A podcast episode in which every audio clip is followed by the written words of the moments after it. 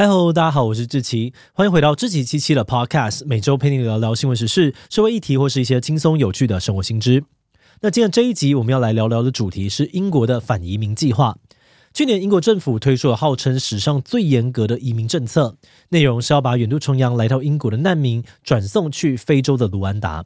这个被媒体称为是英国史上最严格的移民政策，引发了很大的争议。不仅英国在野党跟社会舆论大力的批评，包含了联合国啊、欧洲人权法院，甚至是英国当地的法院，也通通都跳出来党认定政策违法。但是，即便被舆论挞伐哦，被法院阻挡，英国政府还是坚持要推动这项计划，誓言要让卢安达计划的航班起飞。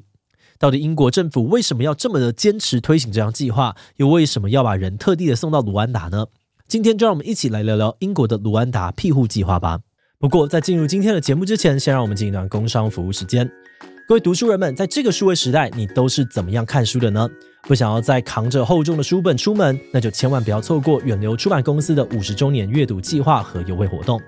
这次他们特别把上千本的藏书统统电子化，从人文史地啊、侦探推理到职涯思考等等各类书籍应有尽有。而且现在购买这些电子书哦，还有超优惠方案。电子书平均一本一百元起，金庸全套跟史上最低价，单本百元就能够带走。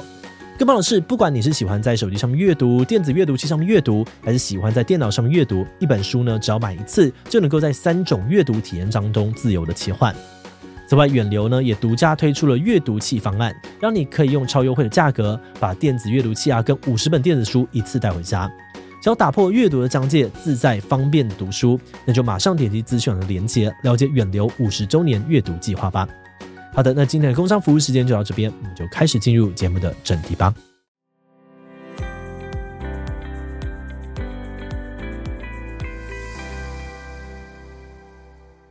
英国卢安达计划出现的背景，要从最近几年英国难民人数的变化开始说起。二零一零年到英国申请庇护的难民人数只有两万多人，但后来随着阿拉伯之春爆发，中西亚各国的政治动荡，难民人数开始增加。从二零一五年到二零二零年，每年都落在四万人上下。接着从二零二一年开始，人数又突然的暴增，二零二二年更创下了近二十年来的新高，有将近九万人。而且这边提到申请庇护的难民，还不包含了来自乌克兰啊、香港等等，透过专属庇护计划搬到英国的人。报道指出，难民的人数会暴增哦，一来是因为中西亚的难民人数依然居高不下，尤其塔利班全面掌权之后，阿富汗难民更是持续的增加；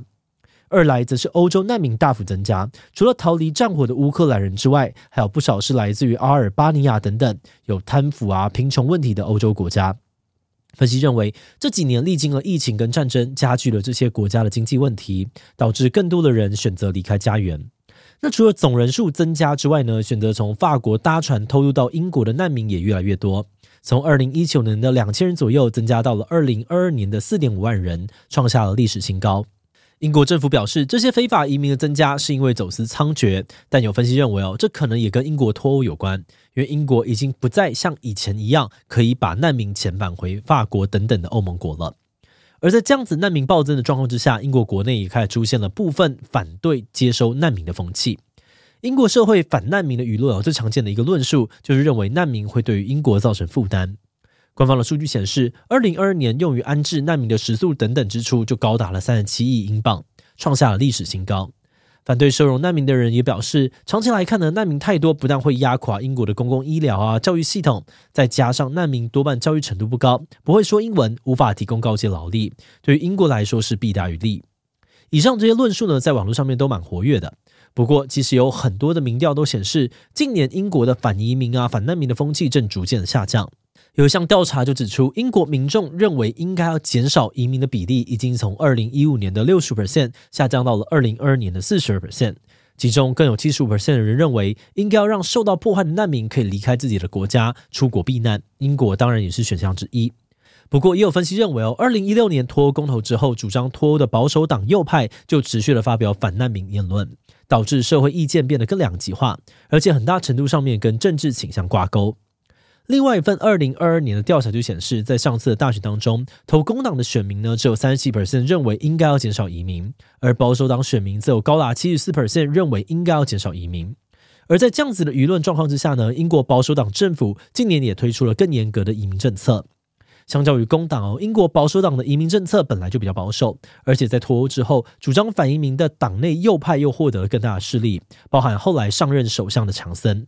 但尴尬的是，在脱欧之后，英国的难民啊，还有偷渡客的数量反而暴增。于是，在二零二二年，强森政府呢就跟卢安达政府签约，推动了为期五年的卢安达计划。这个计划简单来说，就是要把违法入境英国的人转送到卢安达，由卢安达政府处理他们的庇护申请。但不管申请有没有通过，这些人都不能够再回到英国。英国政府表示，这个计划不仅能够替政府省下巨额的开支，更可以打击人口走私，阻止人们用违法又危险的方式入境。强森强调，卢安达是一个充满活力的国家，难民到那里都可以重获新生，是一个双赢的做法。哎，但说到这里啊，世界上面有这么多的国家，英国为何选择跟卢安达合作？卢安达到底是个怎样的国家呢？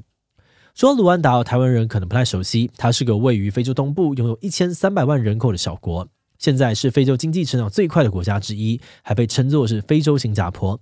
但是，他们最为外界所知的，却是一九九四年内战期间的种族大屠杀历史。当时，卢安达的胡图族政权呢，残暴的镇压跟他们长期有冲突的图西族人，短短的三个月内就造成了超过八十万人死亡。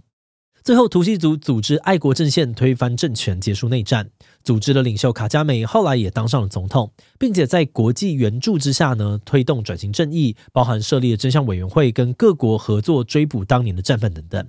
而今年，卢安达政府也试图透过各种的方式，努力的洗刷外界对于他们大屠杀的印象，改善跟西方国家的关系，并且呢，在二零零九年加入大英国协，跟英国展开多方交流。此外，早在跟英国政府合作之前，卢安达就已经收容了来自非洲各国大约十五万的难民，也曾经跟以色列政府有过类似的合作，接收从他们转送过去的难民。有分析认为，哦，对于卢安达政府来说，这种难民计划的合作呢，是一个跟西方国家打交道的筹码；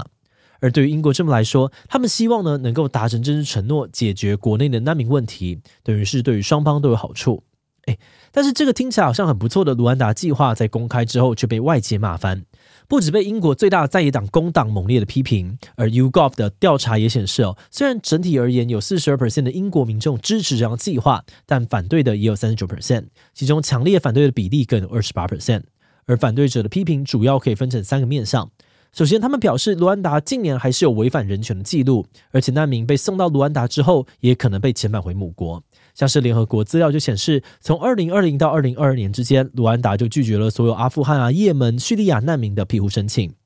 第二是反对者认为哦，这样政策的成本太高，弊大于利。工党就表示，澳洲呢也推出过把难民转送到邻近岛国政策，但光是一位难民就要花掉政府至少一百七十万英镑。而且，二零二二年英国内政部的评估报告也显示，把一位难民送去卢安达的平均成本，会比让他留在英国四年的成本还高出六点三万英镑。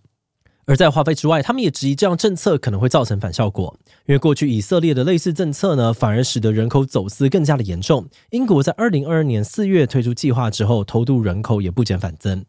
最后，还有许多人表示，澳洲跟以色列的类似政策呢，后来就都因为违法争议被当地法院禁止了。英国的卢安达计划也违反了英国欧洲人权公约跟联合国难民公约，所以根本就行不通。那确实哦，他们也说对了。卢安达计划在上路之后呢，很快就因为违法的问题而遇到了重重难关。计划公布之后，英国政府很快就安排好了第一架遣送航班，但是就在班机起飞的前一刻，欧洲人权法院颁布了紧急禁制令，直接挡下了航班，并要求卢安达计划要先经过英国法院的全面评估才能够实施。只有这样计划呢，就从那个时候开始暂缓执行到现在。也就是说，英国目前呢还没有把任何的难民送到卢安达。而就在多次的法庭攻防之后，二零二三年的十一月，英国最高法院也做出了最终判决。五名法官一致判定卢安达计划不合法，理由是卢安达的人权记录不佳，不能够被视为安全第三国。推行计划呢，可能会让难民受到不人道的对待，或被迫回到母国。此外，最高法院也表示，卢安达计划不仅违反了欧盟人权法规，也违反了至少三项的英国法律。但即使被最高法院宣布违法，英国政府却不打算放弃。现任首相苏纳克更马上就推出了新版卢安达计划，打算再次的闯关。那其实，在出任首相之后呢，苏纳克就曾经多次的表达他推动卢安达计划的决心，甚至他在二零二三年初提出了五大施政承诺，最后一项 Stop the Boat 就是要把那些搭乘小船非法入境英国的人迅速的送走。但是在他任内呢，卢安达计划还是一再碰壁延后，这引发了保守党内部对他领导能力的质疑。有分析就指出，随着二零二四年大选在即哦，寻求连任的苏纳克为了争取党内的支持，更不可能放弃这项计划。所以，即使原计划在十一月被判定违法，苏纳克还是马上回应说，会提出紧急立法，让卢安达成为英国认定的安全国家，来解决最高法院的担忧。甚至呢，还强硬的表态说，他不会让任何外国法院阻止卢安达计划的航班起飞。而到了十二月中，英国就已经跟卢安达签了新的合约，禁止他们把英国送去的难民遣返回母国。此外，苏纳克提出的新版卢安达计划草案也已经获得了下议院的二读通过，内容更允许英国官员可以忽视欧洲人权法院阻挡遣送航班的禁止令。不过，这个草案呢，还是要经过二零二四年初下议院的三读以及上议院的审议才可能生效。那针对新版的草案，有意见认为哦，卢安达计划本来就是因应社会问题而推出的，背后有一定的民意基础，才能够在由民选产生的下议院通过二轮表决。因此呢，这些意见推测，他接下来也会顺利的通过其他程序。